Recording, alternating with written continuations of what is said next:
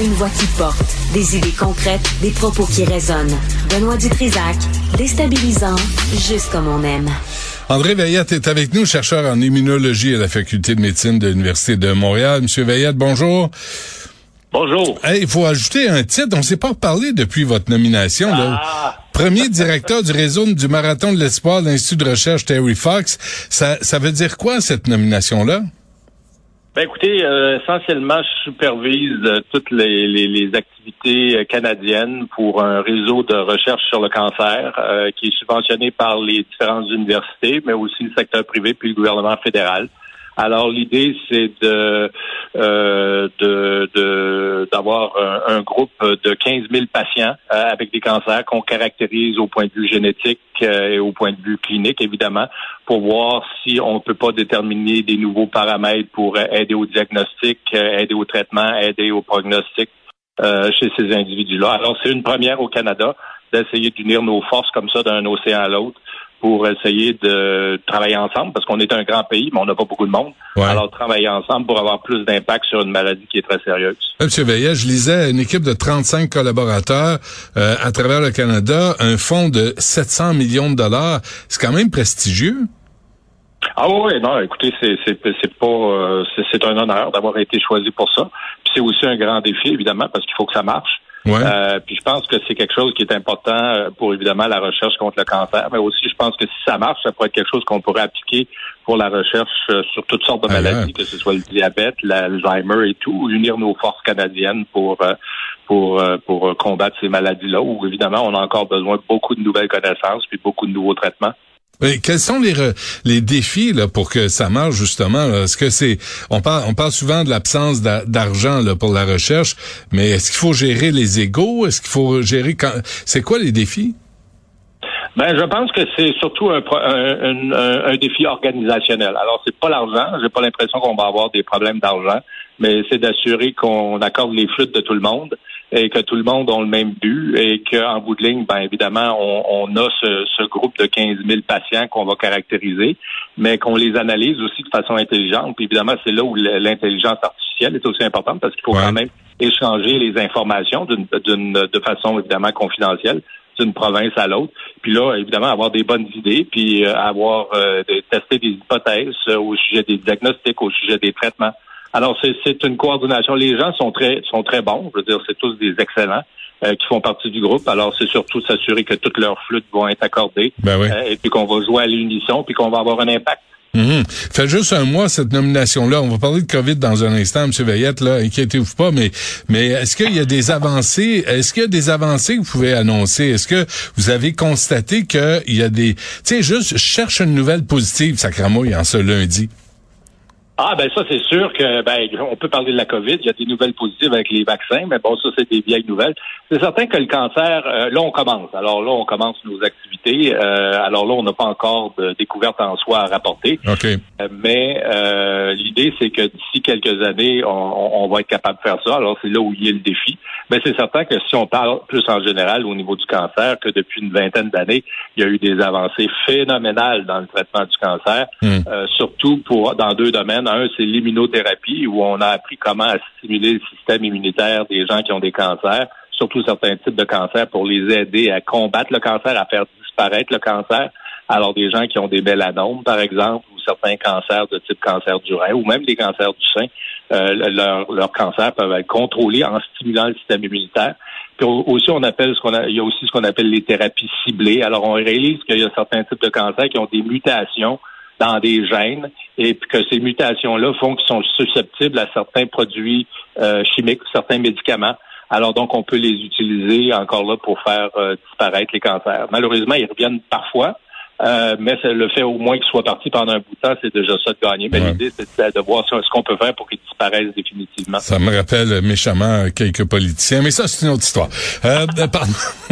Parlons de la COVID, M. Veillette. Là, je lisais, parce que je vous suis sur Twitter. Là, c'est pas mon nom qui, je fais ça, je fais ça de façon anonyme là, mais euh, je vous suis. Puis vous avez euh, relaté des, des, des nouvelles. Puis entre autres, il y a quelque chose que j'ai retenu, c'est espèce de de de d'image là de la COVID COVID-19, rebond, rebond épidémique en Europe de l'Ouest. Là, on parle d'une augmentation, évolution du nombre moyen de cas positifs détectés chaque jour. Royaume-Uni, plus 33% Finlande, plus 43% Allemagne, plus 16% ainsi de suite. Êtes-vous inquiet de ce qui se passe en Europe? Ah, c'est certain que je pense que je suis inquiet, puis je pense qu'à peu près tout le monde, euh, probablement même la santé publique euh, québécoise, euh, est inquiète. Bon, évidemment, on a un nouveau variant là-bas, qui est le variant BA.2, qui a l'air d'être celui qui cause du trouble. Et puis, ils ont levé beaucoup de mesures dans, dans ces pays-là. certains ont levé toutes les mesures. Peut-être que c'est un peu prématuré. et puis, évidemment, on a la baisse de la protection vaccinale qui vient avec le temps. Alors, possiblement que ça aussi, ça contribue. donc, oui, c'est troublant. Puis il y a des hospitalisations qui suivent avec ça quand les quand, quand ça fait assez longtemps là, que les cas remontent. On voit aussi qu'il y a une augmentation des hospitalisations. Comme vous savez très bien, habituellement, trois, quatre semaines après euh, qu'on voit ce qui se passe en Europe, ça arrive ici. Alors, il y a des bonnes chances, parce que nous aussi, on fait la même chose. Hein. On enlève nos mesures. Ben oui. Euh, notre protection vaccinale baisse, et puis on a du BA.2. Là, on a 10% euh, des cas. C'est ce que M. Boileau disait la semaine dernière. À Toronto, je disais que c'était 50% des cas qui étaient du BA.2, qui est encore plus contagieux que le, que le Omicron. Alors, c'est ça, je pense qu'on s'enligne pour ça. C'est pour ça que, bon, c'est, c'est, c'est, on accepte le fait que les mesures soient levées, mais je pense qu'il va falloir que les gens se responsabilisent, euh, puis qu'ils comprennent que c'est pas parce que les mesures sont plus là que les mesures sont pas utiles. Hmm. Euh, puis je pense qu'il y a encore, évidemment, de la place pour vacciner euh, une troisième dose 50% de la population. Il y a 50% de la population qui sont pas allés le chercher. Ouais, c'est pas assez, ça. Hein? Pardon? C'est pas assez, ça. C'est pas suffisant. Non, c'est pas assez. On, écoutez, on, avait un des records mondiaux à un moment donné euh, pour la vaccination euh, quand c'était le temps de, deux doses, mais là, rendu trois doses. Euh, on est dans le milieu du peloton. Il y a plusieurs de ces pays européens-là qui ont, qui ont une vaccination trois doses qui est supérieure à la nôtre. Donc, je pense que ça va, ça serait important, les gens de qui comprennent que c'est important d'aller chercher la, troisième dose. Euh, elle protège, elle protège. Mais là, est-ce que, euh, M. Veillette, les gouvernements sentent que la population en ont assez, là, la population en a assez des mesures sanitaires, puis que finalement, ce sont des décisions politiques, pas scientifiques, puis qu'on n'est pas vraiment prêt à tout rouvrir comme on l'a fait? Ben, je pense qu'on a oublié quelque chose euh, à travers tout ça, c'est que euh, il y a des restrictions sanitaires. Bon, tu es obligé de faire ci, obligé de faire ça, obligé de porter un masque et tout ça, c'est une chose. Puis ça, les gens aiment pas ça. Là. Puis c'est clair qu'il y en a que c'est même controversé à savoir si c'était utile ou non, le couvre-feu, le Mais c'est clair que les masques, c'est utile. Alors, c'est pas parce qu'ils sont plus imposés qu'ils sont plus utiles. Ils sont encore très utiles, surtout quand il y a beaucoup de cas. Euh, quand on a un paquet de monde qui sont incomplètement vaccinés, puis qu'on a des gens qui sont vulnérables aussi. Il y a des gens avec des comorbidités. Il y en a beaucoup de ça. Euh, il y a des gens immunocompromis. Je disais que c'était comme 3% de la population. Hmm. Alors, je pense qu'individuellement, on a des responsabilités de civisme, euh, euh, de non seulement se protéger, mais protéger les autres. Puis j'espère que beaucoup, beaucoup dans la population, même si la vaccination est plus obligatoire, les masques sont plus obligatoires, j'espère qu'il y a beaucoup de gens qui vont continuer à les porter dans des endroits où ils sont à risque ou ils mettent d'autres à risque. Et surtout s'ils ont des maladies respiratoires, là, aussi, eh ils, ont, la grippe. Mais là, pendant ce temps, M. Veillette, là, on parle d'Europe, mais on n'a pas parlé d'Hong Kong, on n'a pas parlé de la ah. Chine, on n'a pas parlé de la Nouvelle-Zélande. Là, c'est en train de, de chirer solide, là aussi. Oui, oui, tout à fait, tout à fait. Hong Kong, c'est une catastrophe. Euh, la Chine, c'est quelques milliers de cas, d'après ce que je comprends, mais bon, eux, ils réagissent très vite. Ils ont une, ils ont une stratégie COVID-0. Je suis pas sûr que ça va marcher tout le temps, là. Euh, mais là, ils ont, ils ont, beaucoup de cas. Euh, je pense que c'est aussi des cas d'Omicron. Alors, ils ferment des, des, des, des villes complètes, puis ils testent tout le monde comme ils ont fait auparavant. Euh, alors évidemment, il y a beaucoup de panique là-dedans parce que les gens sont empilés. Hein. En Chine, il y a beaucoup de densité de population qui est très, très, très élevée. Euh, puis je pense que leurs vaccins sont pas aussi bons que nos vaccins. Les vaccins ici à ARN, eux, ils avaient des vaccins de virus inactivés. Euh, alors ça marchait moins bien. Quoi que ça avait l'air pas pire quand même, là, mais ça marche un peu moins bien. Donc, je pense qu'ils sont très stressés. En Australie, Nouvelle-Zélande, c'est la même chose. Les cas montent, montent en flèche. Il y avait une attitude COVID-0 au début. Ils ont réalisé à un moment donné que ça marchait pas. Et puis là, les, les cas montent en flèche. Euh, fait que l'approche là de dire ah non c'est correct là, on va reprendre notre vie puis c'est assez, on est écœuré du virus. Le virus lui, il s'en fout là de comment on agit puis comment on pense. Là. Le virus s'il est là, il va se multiplier à la première occasion. Tout à fait. Alors c'est pas le c'est pas c'est pas nous qui devrait décider que c'est terminé la pandémie, c'est le virus. Ouais, c'est ça. Il n'y a pas de tête. Fait que il décidera ça va ça va ça va arriver à un moment donné puis on, va dire ah ben c'est fini, ça fait six mois qu'on n'en parle plus. Euh, mais je pense qu'on est encore là-dedans pour un bout de temps. Euh, l'idée c'est que euh, oui, on est écœuré. Puis même moi, je suis écœuré. Je pense que tout le monde est écœuré de, de vivre cette situation-là. Puis les contraintes qu'on a euh, à cause des règles, c'est sûr que c'est détestable, mais qu'il y a moyen individuellement, en groupe, en famille, de développer des comportements qui font qu'on va être capable de continuer à se protéger et à protéger les autres. Je pense que c'est là où il y a vraiment une éducation importante à faire. Et puis, je pense qu'il y a eu une certaine carence du euh, côté de la santé publique gouvernementale qui était évidemment plus occupé à, gérer la pandémie, mais il fallait réaliser à un moment donné qu'on va plus dire aux gens, on va plus prendre les gens par la main pour dire fais ci, fais ça, fais ci, fais ça.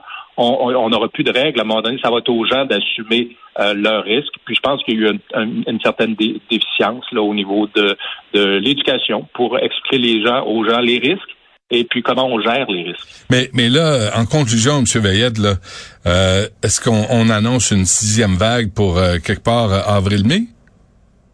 Euh, ça se pourrait. Je ne sais pas si ça va être une vague ou une vaguelette. Euh, on a la chance peut-être que le beau temps commence à s'en venir.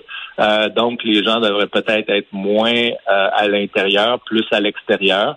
Quoique, bon, je pense qu'il fait aussi beau à Paris, puis les cas montent quand même. Ouais. Alors, il y a des cycles aussi dans ce virus-là qu'on comprend pas trop. Il monte, puis il monte à, à, plusieurs endroits en même temps, puis après ça, il baisse, puis il baisse à plusieurs endroits en même temps. Alors, il y a des espèces de cycles du virus qu'on connaît pas trop. Euh, l'espoir que j'ai, c'est que ça sera pas une grosse vague, que les gens vont faire attention, euh, que la belle température va arriver, que les gens vont aller chercher leur troisième dose si euh, ils l'ont pas fait, que les gens vont porter des masques dans des endroits où il y a des risques, puis que là, la belle, l'été va être beau, puis que là, ben, on va voir ce qui va arriver à l'automne. Euh, euh, puis que peut-être qu'il y aura quelque chose à faire pour l'automne aussi. Puis peut-être qu'on aura un bel été. Donc, on n'est pas sorti, hein? On n'est pas sorti de l'auberge. Ben, non, mais on est mieux qu'on était avant, mais c'est sûr que ça finit pas du jour au lendemain, cette affaire-là. C'est ça. Hein? Allez vous faire vacciner pour une troisième dose. Là, je pense que c'est le message qui devrait être le, message principal de cette euh, pandémie. Oui, et laissez pas tomber les masques. Euh, les, masques sont, sont très, très, très utiles. Quand on combine les masques les masques, surtout le type N95, là, qui sont maintenant très disponibles. Alors, quand on combine ça avec les vaccins, là, c'est une combinaison qui est pas mal efficace euh, pour diminuer la sévérité des infections et le nombre d'infections. Parfait. André Veillette, lâchez pas. On va sûrement se reparler. Euh, puis, euh, puis souhaitons qu'on sorte de cette pandémie au plus sacrant. Merci. À la prochaine. C'est moi qui vous remercie. Bye.